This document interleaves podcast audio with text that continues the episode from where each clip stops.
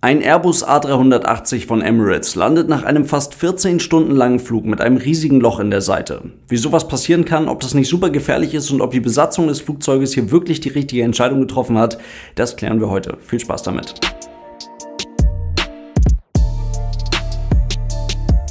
Und damit hallo und ganz herzlich willkommen. Ich hoffe, es geht euch gut. Also, ein wirklich seltener Anblick, ein wirkliches Loch in der Seite eines A380 und damit eine ganze Menge spannende Punkte, über die wir uns mal unterhalten können. Erst einmal, dieser Emirates A380 flog die täglich durchgeführte Verbindung von Dubai nach Brisbane, nach Australien. Das ist eine 12.000 Kilometer lange Langstrecke mit einer Flugzeit von knapp unter 14 Stunden. Die Maschine startete pünktlich in Dubai, stieg dann auf Reiseflughöhe und in der Kabine begann ganz normal der Service. Nach den Informationen, die uns zur Verfügung stehen, gab es ungefähr 40 Minuten nach dem Start einen deutlich wahrnehmbaren Knall in der Kabine. Daraufhin wurde der Service unterbrochen und die Kabinenbesatzung tauschte sich über das Interphone mit den Kolleginnen und Kollegen und der Cockpitbesatzung aus und begann dann mit der Ursachenforschung. Aus dem Cockpit erhielten sie die Information, dass es ein Problem mit einem Reifen des Hauptfahrwerks gegeben habe und das ist auch die einzige einzig konkrete Information, die dem Piloten zum aktuellen Zeitpunkt zur Verfügung steht.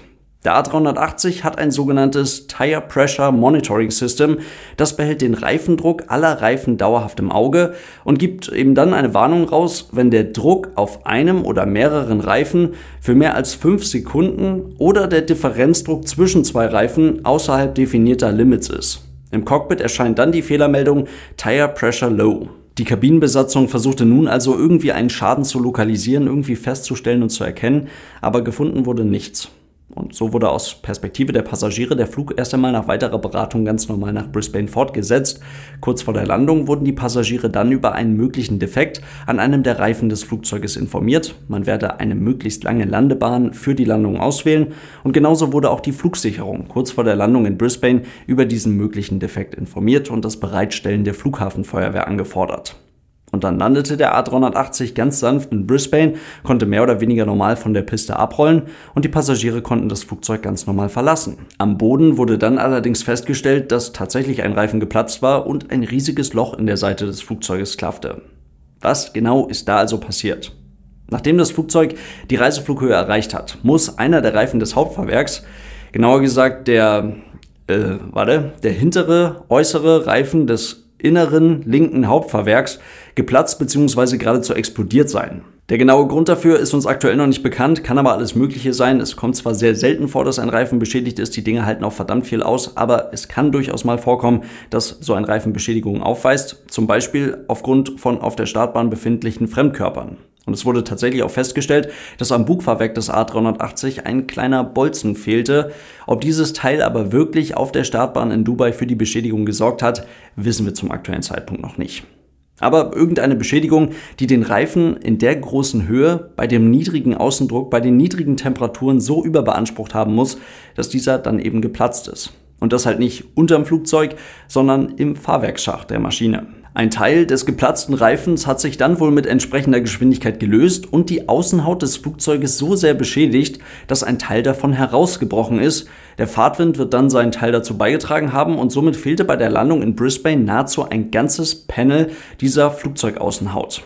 Dabei vielleicht ganz interessant, diese Flugzeugaußenhaut ist doch deutlich dünner, als man vielleicht vermuten mag. Da das Gewicht bei einem Flugzeug eine wirklich entscheidende Rolle spielt und letztendlich dafür ausschlaggebend ist, ob ein Flugzeug erstens überhaupt fliegen und zweitens gewinnbringend eingesetzt werden kann, wird bei der Konstruktion eines Flugzeuges definitiv keine Mühe gescheut, für einzelne Bauteile ganz genau zu definieren, welche Kräfte diese Bauteile in welche Richtung aushalten müssen. Wichtige Kombination. Und dafür werden sie dann konzipiert, aber auch eben nicht für mehr, um das Flugzeug dann eben nicht unnötig schwer zu machen. Und so wird sichergestellt, dass ein Flugzeug jede Turbulenz und jede noch so harte Landung sicher wegstecken kann. Fährt aber irgendwo aus Versehen mit einer Fluggastreppe jemand ins Heck der Maschine, soll ja vorkommen, dann faltet sich die Verkleidung zusammen wie Pappe. Und für diese ganze Nummer ist ein Punkt ganz entscheidend. Damit wir mit einem Flugzeug sicher und komfortabel von A nach B fliegen können, sitzen wir in einer sogenannten Druckkabine. Warum das so ist, haben wir bereits in einem anderen Video sehr ausführlich besprochen. Das verlinke ich euch da oben in der Ecke. Die Kurzfassung ist, damit wir ganz normal atmen können, muss auf Reiseflughöhe der Druck innerhalb der Flugzeugkabine deutlich höher sein als der Außendruck um das Flugzeug herum. Wäre das nicht der Fall oder fällt der Druck in der Kabine plötzlich ab, dann kann jeder von uns nur noch 10 bis 30 Sekunden sinnvoll handeln, zumindest auf Reiseflughöhe. Das ist eine Zeit, die man nutzen muss, um die Sauerstoffmaske, die dann aus der Kabinendecke fällt, vernünftig aufzusetzen. Dabei hilft es übrigens auch nicht, einfach die Luft anzuhalten. Das habe ich ein paar Mal als Frage unter dem entsprechenden Video gesehen. Denn entscheidend ist hier der Sauerstoffpartialdruck. Und der ist in großen Höhen so gering, dass bei allen Menschen ausnahmslos nach 10 bis 30 Sekunden die Lichter ausgehen. Dass der richtige Druck in der Kabine vorhanden ist, ist also verdammt wichtig und wird dementsprechend auch aufwendig von redundant ausgelegten Systemen dauerhaft gemonitort und kontrolliert. Und ein Grund dafür, dass der Kabinendruck plötzlich auf Reiseflughöhe abfallen könnte, könnte zum Beispiel ein großes Loch in der Außenhaut des Flugzeuges sein. Und ihr versteht vielleicht, wohin die Reise geht. Nicht jeder Teil an und in einem Flugzeug ist auch gleich Teil dieser Druckkabine. So zum Beispiel das Radom, also die Nase des Flugzeuges, wohinter sich das Wetterradar befindet. Das gesamte Heck und damit das Leitwerk des Flugzeuges gehört nicht mehr zur Druckkabine. Der Teil der Maschine, in dem sich die Belüftungsanlage, also die Packs des Flugzeuges befinden und die Fahrwerksschächte, in denen das Bugfahrwerk und das Hauptfahrwerk ist, die gehören auch nicht mit zur Druckkabine. Das bedeutet, dass die Verkleidungsteile, welche das Flugzeug an diesen Stellen abschließen und die notwendige Struktur dahinter aerodynamisch sinnvoll verkleiden, dass die keine weitere oder tragende Funktion übernehmen und damit relativ dünn und einfach ausgelegt sein können. Um das zu verdeutlichen, kann man sich zum Beispiel mal die Beluga-Transportmaschinen von Airbus anschauen, denn die haben einen riesigen Frachtraum auf dem Dach, welcher eben nicht Teil der Druckkabine ist und damit überhaupt erst einmal so groß gebaut werden kann und auch vergleichsweise einfach gebaut werden kann. Deswegen können in einem Beluga zwar Flugzeugteile problemlos transportiert werden, lebende Tiere könnte man da allerdings ohne weiteres nicht mitnehmen. Und mit diesem Wissen schauen wir jetzt nochmal ganz genau darauf, wie in der Luftfahrt denn Entscheidungen getroffen werden und wie vermutlich auch eine Entscheidung im Cockpit dieses Emirates A380 getroffen wurde. Das Entscheidungsfindungsmodell Vordeck hilft uns dabei. Wir fangen an mit Facts. Einer von 22 Reifen des Fahrwerks ist geplatzt. Damit können wir uns aufgrund des Knalls und der Tire Pressure Low Warnung im Cockpit ziemlich sicher sein. Ansonsten gibt es ja keine weiteren Auffälligkeiten. Das Flugzeug fliegt völlig normal. Keine weiteren Systeme, zum Beispiel irgendwelche Systeme, die was mit der Druckkabine zu tun haben, sind in irgendeiner Form betroffen. Es wurden keine Teile in Dubai auf der Startbahn gefunden. Von dem Loch weiß man also an der Stelle im Cockpit nichts. Es gibt keine Kameras, die diesen Teil des Flugzeuges beobachten. Anscheinend gab es keine Geräusche, kein Klappern oder irgendwelche anderen Besonderheiten, die festgestellt werden könnten. Und so weiß man halt wirklich nichts von diesem Loch. Und macht dementsprechend dann mit diesen Fakten weiter mit Options. Wir können zurück nach Dubai fliegen, wir können weiter nach Brisbane fliegen oder an einem geeigneten Ausweichflughafen landen. Risks and Benefits für diese jeweiligen Optionen. Dubai ist ein toller Platz, ist hervorragend ausgestattet, es ist die Homebase. Dort gibt es eine eigene Wartungseinrichtung, die kennt sich auch gut mit A380 aus.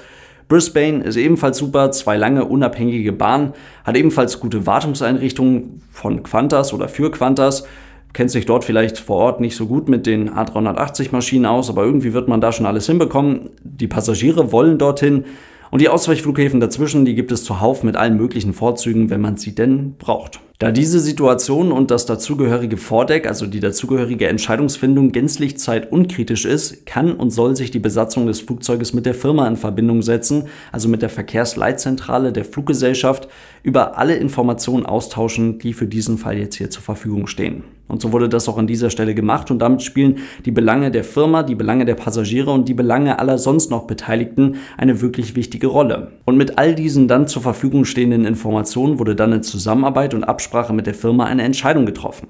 Decision, das Flugzeug fliegt weiter nach Brisbane. Und dort wird die Flughafenfeuerwehr angefordert und alles wird so vorbereitet, dass man ohne Probleme eine Landung mit einem geplatzten Reifen machen kann. Das wurde dann genauso ausgeführt, Execution und letzter Punkt auf der Liste, Check von der Besatzung auf dem Weg nach Brisbane immer wieder überprüft. Es gibt zum Beispiel sogenannte Fuel Penalty Faktoren, die man zur Hilfe ziehen kann, wenn beispielsweise eine Steuerfläche nicht richtig steht, zum Beispiel aufgrund eines kleineren Hydraulikfehlers.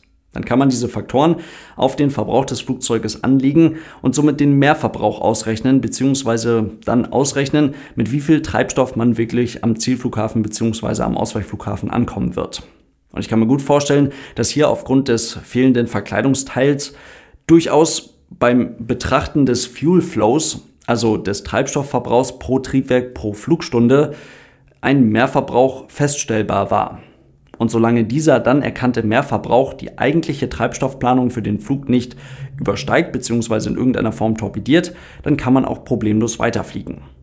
Und somit war der Blick auf das Loch in der Seitenwand des Flugzeuges am Boden dann in Brisbane sicherlich überraschend, aber die Entscheidung, die man hier getroffen hat, war durchaus nachvollziehbar.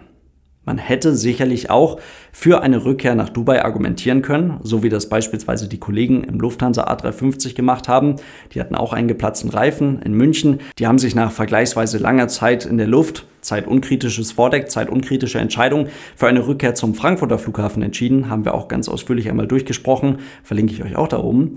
Und genauso wenig wie das eine falsche Entscheidung war, war auch hier der Weiterflug des Emirates A380 eine falsche Entscheidung. Die Passagiere sind sicher am Zielflughafen angekommen, das Flugzeug wurde von Technikern wieder fit gemacht und fliegt jetzt seit einiger Zeit wieder ganz normal durch die Gegend.